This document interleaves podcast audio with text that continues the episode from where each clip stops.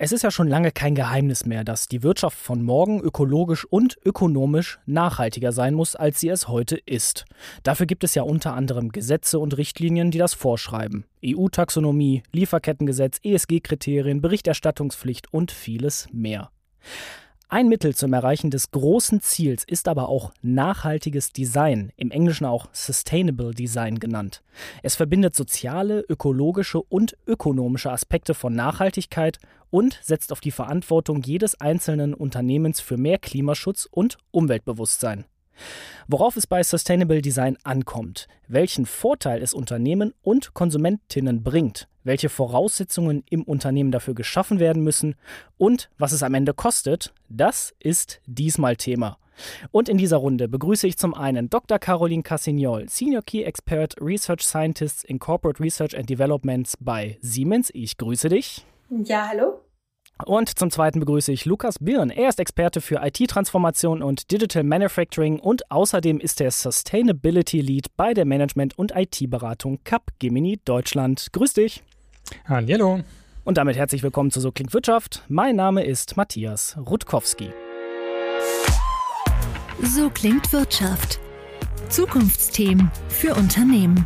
Der Business Talk der Solutions bei Handelsblatt Media Group. Lukas, fangen wir einfach mal ganz einfach an. Es gibt ja viele Begriffe für nachhaltiges Produktdesign. Ich nenne jetzt einfach mal ein paar. Da sind zum Beispiel Eco-Design, Green Design, Ökodesign und vieles mehr. Aber was meinst du denn jetzt ganz konkret, wenn du von nachhaltigem Produktdesign sprichst? Genau, du hast es ja schon, schon anmoderiert, die, die drei Dimensionen, die sind auch alle richtig und wichtig. Aber wenn wir gucken, was ist denn das drängendste Problem, dann ist es eben, glaube ich, die Environment oder es gibt ja People, Planet, Prosperity, also der Aspekt und vielleicht da den Aspekt der Dekarbonisierung. Deswegen mal, mein Fokus liegt eben genau darauf, wie können wir Dekarbonisierung gestalten, ähm, so dass wir in auch noch ein paar Jahren, Jahrzehnten einen Planeten haben, was aber nicht heißen soll, dass andere Themen im Social Aspekt, Gender Equality und und und nicht genauso wichtig wären. Und wie können wir die jetzt eben nachhaltig gestalten? Genau, ne? nachhaltiges Produktdesign hat ja einerseits nachhaltig. Was ist nachhaltig? Ich glaube, das ist sich der Endlichkeit von Ressourcen ähm, bewusst werden und die zu berücksichtigen. Dann gibt es also ein bisschen diese sogenannte Enkelperspektive. Was würden meine Enkel sagen von meinem heutigen Handeln? Und es hat diesen Aspekt Design, vielleicht manchmal so ein bisschen in Verruf, Design, Design Thinking, ach, das ist dieses coole, hippe Zeugs. Nee, das ist ja ein, ein Handwerk und was ganz Grundsolides. Und ich glaube, diese beiden Sachen zusammenzubringen, und das ist eben genau das, was auch natürlich Carolins äh, Daily Business ist, ähm, das ist auch mein äh, Thema, wir mal tatsächlich Wissenschaft in das Produktdesign zu bringen. Caroline, der Lukas hat es angesprochen, auch gerade viel das Stichwort Ressourcen. Ja, und wenn wir ganz ehrlich sind, wir leben im digitalen Zeitalter, da sind ja Daten der Rohstoff, die Ressource unserer Zeit. Welchen Stellenwert haben denn jetzt zum Beispiel Daten für Nachhaltigkeit und für Sustainable Design? Sie sind natürlich sehr, sehr wichtig, weil damit Ökodesign entsteht, müssen die Designer auch eine äh, informierte Entscheidung treffen können. Und dafür brauchen die Daten, die entlang des Produktlebenszyklus entstehen. Das heißt, in der verschiedenen Phase des Produktlebenszyklus werden Daten gesammelt und die werden aggregiert und die müssen dann zur Verfügung gestellt werden in der Designphase, damit der Designer dann die richtigen Entscheidungen trifft. Also Daten sind das Auto. Wenn du vom Produktlebenszyklus sprichst, dann meinst du sozusagen vom Planen, vom Entwickeln über das Prototyping, über die Markteinführung bis hin wirklich zum Verkauf bzw. zum Vertrieb, richtig? Ja, genau. Ja, von der Entstehung, also auch wie besorge ich die, die Rohmaterialien, welche KPI sollten sie erfüllen, wie, wie wähle ich sie am besten aus, damit wir der Umweltimpact so niedrig wie möglich bleibt. Natürlich gibt es in der Engineering Phase viele Simulation Tool, die dann eine Vorauswahl von unterschiedlichen Designalternativen auch ermöglichen. Auch in der Fertigungsphase müssen dann die äh, Fertigungsverfahren so ausgewählt werden, dass der Energieverbrauch so niedrig wie möglich bleibt. In der Use Phase natürlich müssen wir schauen, dass das Produkt eine so lange Lebensdauer wie möglich hat. Und am Ende der ersten äh, Lebensphase, dann sollten Sie auch die Möglichkeit geben zur Reparatur. Und ganz am Ende soll auch die Möglichkeit geboten werden, auch zu äh, Recycling. Also wie äh, sorge ich dafür, dass wir das, die Geräte auseinanderbauen können, leicht auseinanderbauen können und auch die Materialien dann wieder recyceln können und wiederverwenden können. Jetzt hast du schon viele Aspekte angesprochen, aber wie komme ich denn jetzt genau an diese ganzen Daten, dass ich eben ein Produkt nachhaltig designen kann oder eben nachträglich auch noch nachhaltiger machen kann? Es gibt Cradle to Gate erstmal, die, die, diese Betrachtung, also von der Beschaffung der Rohstoffe bis zum Zeitpunkt, wo das Produkt das Unternehmen verlässt und die Fertigung verlässt. Und innerhalb von dem Unternehmen werden viele Daten gesammelt. Wir müssen dafür sorgen, dass diese Daten an einem zentralen Standort gesammelt werden, also auch wenn es virtuellen äh, Raum ist, und dass sie dem Designer zur Verfügung stehen. Und im Moment ist es sehr schwierig und es ist ein großer Aufwand, die ganzen Daten aus den verschiedenen IT-Systemen zu sammeln und äh, ja aggregiert an einer Stelle zu haben. Lukas, ihr habt bei Capgemini vor kurzem eine Studie veröffentlicht, die trägt, ich übersetze ihn jetzt einfach mal ins Deutsche, den Titel Neu denken, warum ähm, nachhaltiges Produktdesign gerade so das Gebot der Stunde ist. Verrat doch einfach mal, warum ist nachhaltiges Produktdesign jetzt gerade das Gebot der Stunde? Welche Ergebnisse habt ihr da herausgefunden? Genau, also danke, danke dir. Genau, bei der Studie war ich Autor, aber insbesondere war auch Caroline Teil des Feedbacks wir haben nicht mehr viel Zeit. Ne? Das ist keine Reise zu dem berühmten Wort Net Zero sondern, oder Netto Null, sondern es ist tatsächlich ein Rennen. Ne? Wir haben einfach nicht mehr viel Zeit. Vielleicht sagen das Berater häufig und ist aber ein bisschen zu Recht ein Kritikpunkt, aber ich glaube, bei dem Thema ist es wirklich so, die Zeit rennt uns davon und wir müssen richtig Gas geben. Und deswegen ist es halt umso wichtiger, das im Produktdesign zu machen. Und warum im Produktdesign? Weil man eben, wenn man sich so ein langlebiges Produkt anguckt, die Produkte, die wir heute engineeren, die wir dann in die Welt setzen, die laufen ja noch ein bisschen mit genau dem Fußabdruck, den die Ingenieure diesem Produkt dann gegeben haben. Und deswegen ist es eben wichtig, sozusagen am Anfang anzufangen, so wie Caroline auch gesagt hat, dann runter bis quasi bis zum Eisenerz, was dann aus der Mini geholt wird, um eben genau da die Geschwindigkeit zu bekommen, die wir brauchen. Einen Aspekt fand ich ziemlich alarmierend, muss ich einfach mal ganz ehrlich sagen, und zwar, dass nur jedes fünfte Unternehmen Nachhaltigkeit in seiner Produktdesignstrategie bisher priorisiert. Woran liegt das? Na, jetzt arbeiten Caroline und ich ja auch beide in großen Unternehmen und wir können ja nicht nur über unsere Kunden, sondern auch über unsere eigenen Organisationen reden. Und es ist halt dann, du hast es vorhin angesprochen, es ist halt dieses schöne Wort Transformation. Und das ist halt häufig halt auch eine, eine Kopf- und Verhaltenssache. Und mal ganz viele Grundfesten von dem, wie man Produkte gemacht hat. Ne? Caroline hat es sehr schön angeführt, jetzt in der Circle Economy, das liest sich so flockig, aber es ist ja ein fundamentaler Wandel, dass ich eben nicht mehr nur verdiene, wenn ich ein Produkt verkaufe, sondern eben auch über die Services im Lebenszyklus. Das heißt, wie gestalte ich denn Produkte anders, dass sie länger leben? Was gibt es denn vielleicht für Geschäftsmodelle? Das heißt, dass es viele Sachen kommen da zusammen und das führt eben zu, dass ich nicht einfach einen neuen Parameter im Engineering habe, sondern dass ich tatsächlich an den Grundfesten der Ingenieure rüttel. Lukas, nun ist es natürlich auch in jeder Studie so, da kommt ab und zu auch mal was zutage, was man vielleicht gar nicht so vorher auf dem Schirm hatte. Was hat dich denn zum Beispiel im Rahmen dieser Studie auch überrascht? Ja, die überraschendste Zahl sind tatsächlich, dass äh, von den Befragten 61 Prozent regulatorischen Druck als wichtigsten Treiber benennen. Also das heißt nochmal eine Gestaltung von außen und vielleicht um mal ein Kompliment an deine Kollegen weiterzugeben, das Handelsplatz Summercamp, da war auch das heiß diskutiert, wo ist nochmal die freie Wirtschaft selber am Steuer und wo hilft der Wirtschaft eigentlich genau dieser regulatorische Druck, um genau diese Transformation voranzubringen. Caroline, wie überführt man denn jetzt so ein Produkt in die digitale Kreislaufwirtschaft? Was den Firmen helfen würde, auf den Weg von Sustainable Product Design sich zu begehen, ist auf jeden Fall die Bildung von den Designern ist sehr wichtig. Ja, die, die müssen auch verstehen, welche Faktoren einen Einfluss auf den Umweltimpact haben, was müssen sie berücksichtigen, wo sind die Hebel und auch äh, man muss den Designer auch Design Guidelines an die Hand geben und eben auch Tools äh, geben, die auch diese Entscheidungsfindung erleichtern. Mir fällt da so das große Stichwort Datendemokratisierung ein. Passt das? Ja, zum Teil. Also natürlich Datendemokratisierung äh, und auch Datentransparenz entlang der Wertschöpfungskette. Heutzutage brauchen wir viel mehr Daten, vor allem die richtigen Informationen. Und die äh, verschiedenen Stakeholder und Player entlang der Wertschöpfungskette müssen auch mitspielen wollen. Und wie schaffe ich es, dass die mitspielen wollen? das große Wort ist, ähm, ja, in Ökosystemarbeit ist Vertrauen.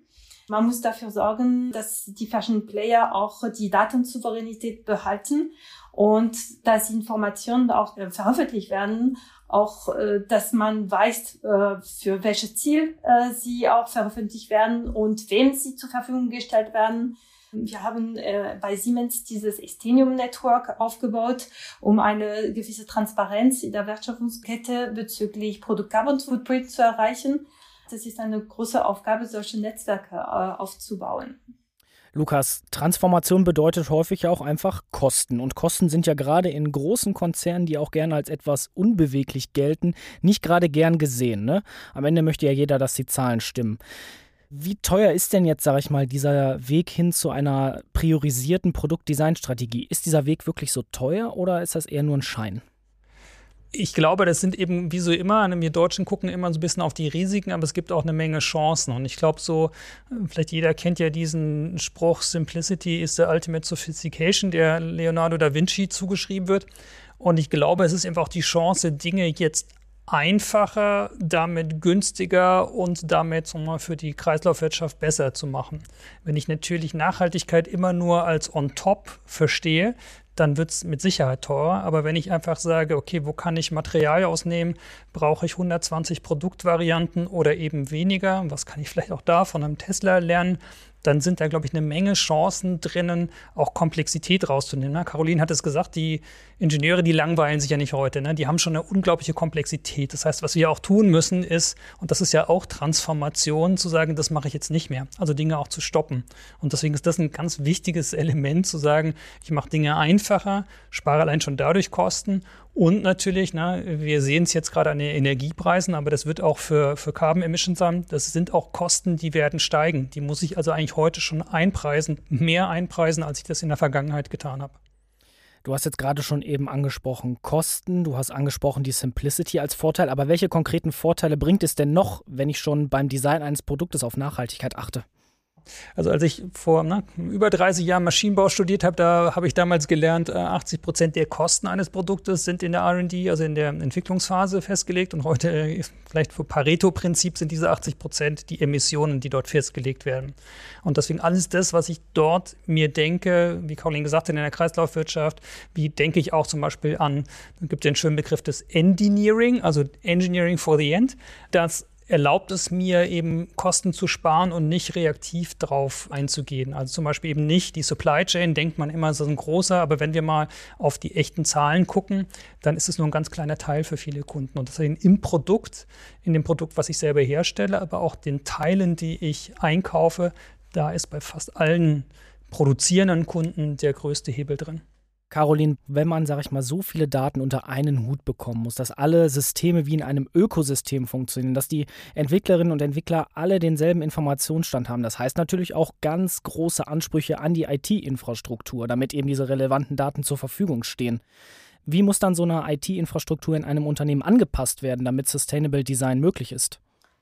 Also auf jeden Fall, die Daten, die müssen miteinander verknüpft werden. Und da äh, spielt IT und OT spielen eine große Rolle. Also alles, was äh, Internet of Things, IoT-Lösungen auch bringt, müssen auch eingesetzt werden, dass mit die, die Informationen, die äh, aus der Fertigung äh, kommen, auch äh, aggregiert werden können äh, und auch mit den Informationen aus der Engineering Phase und auch aus dem Einkauf miteinander verknüpft werden können. In einer idealen Welt sollten wir auch äh, Daten sammeln können, die in der Use Case entstehen. Und je nach Produkt macht es mehr oder weniger Sinn, dann Informationen aus der Anwendungsphase zu sammeln. Das ist dann, äh, je nach Produkt muss es äh, einzeln entschieden werden.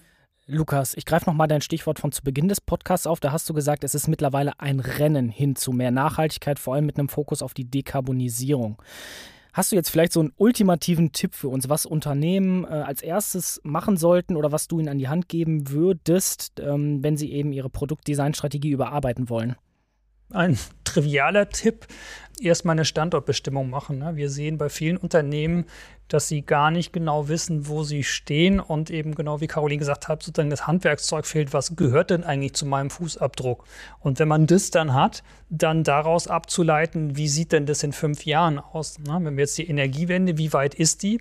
Und ist dann noch Energie ein großer Teil meines Footprints oder sind es dann eigentlich nicht fast ausschließlich die Sachen, die ich einkaufe? Na, das ist sozusagen so zum, in zum Warmwerden der Tipp. Und das sehe ich mal bei vielen Unternehmen, dass sie da noch nicht sind. Ne? Also ganz top-down sind die Ziele formuliert. Aber wenn es dann ins mittlere Management geht und jetzt lass uns mal was tun, dann sind da noch große Fragezeichen. Und ich glaube, das konkret zu machen, da bin ich, da will ich hin, so sieht meine prognostizierte Welt von morgen aus, das hilft. Das war jetzt der eher triviale Tipp und hast du auch einen weniger trivialen aus deiner Expertensicht? Ja, wir waren auf der Hannover Messe und ein großes Thema ist das systemische Denken. Und mal vielleicht an einem Beispiel ne, von einem Gabelstaplerhersteller, der kann natürlich sein Gerät optimieren. Aber wenn er es zum Beispiel kleiner baut, dann können die Regalgänge kleiner sein und entweder habe ich dann weniger Lagerfläche oder ich kriege mehr rein. Dieses systemische Denken, das ist ein ganz wichtiger, durchaus komplexer Aspekt. Caroline, möchtest du was ergänzen? Was mir wichtig ist, ist auch, wir haben sehr viel über die Unternehmen äh, gesprochen und die ganze Prozesse innerhalb der Unternehmen und diese Design Phase. Was sehr wichtig ist, ist, dass wir eigentlich in der Design Phase auf äh, den Kundenbedarf eingehen. Also, dass wir äh, eigentlich die Kundenerwartungen erfüllen wollen. Und äh, uns ist es wichtig, auch diese äh, Bewusstsein bei den Kunden auch zu steigern, dass äh, die müssen auch äh, dieses Sustainable Design oder nachhaltigere Produkte auch wollen und verlangen, weil äh, die sind auch Treiber von der ganzen Transformation. Und wenn sie äh, sagen, dass die äh, nachhaltigere Produkte haben, dann wird es dann auch eine ganz andere, äh, eine ganz andere Trieb äh, und eine ganz andere ähm, ja, äh, Beschleunigung in die, in die, in die ganze Transformation geben. Zwei starke Tipps, zwei starke Schlusswörter. Vielen Dank, Lukas Birn von Capgemini Deutschland und vielen Dank, Dr. Caroline Cassignol von Siemens, für das Gespräch über Sustainable Design. Herzlichen Dank für das Gespräch. Ja, danke schön. Es hat mir sehr viel Spaß gemacht, an diesem Podcast teilzunehmen. Und wir, liebe Hörerinnen und Hörer, hören uns kommende Woche wieder zu einer neuen Folge So klingt Wirtschaft. So klingt Wirtschaft. Der Business Talk der Solutions bei Handelsblatt Media Group. Jede Woche, überall, wo es Podcasts gibt.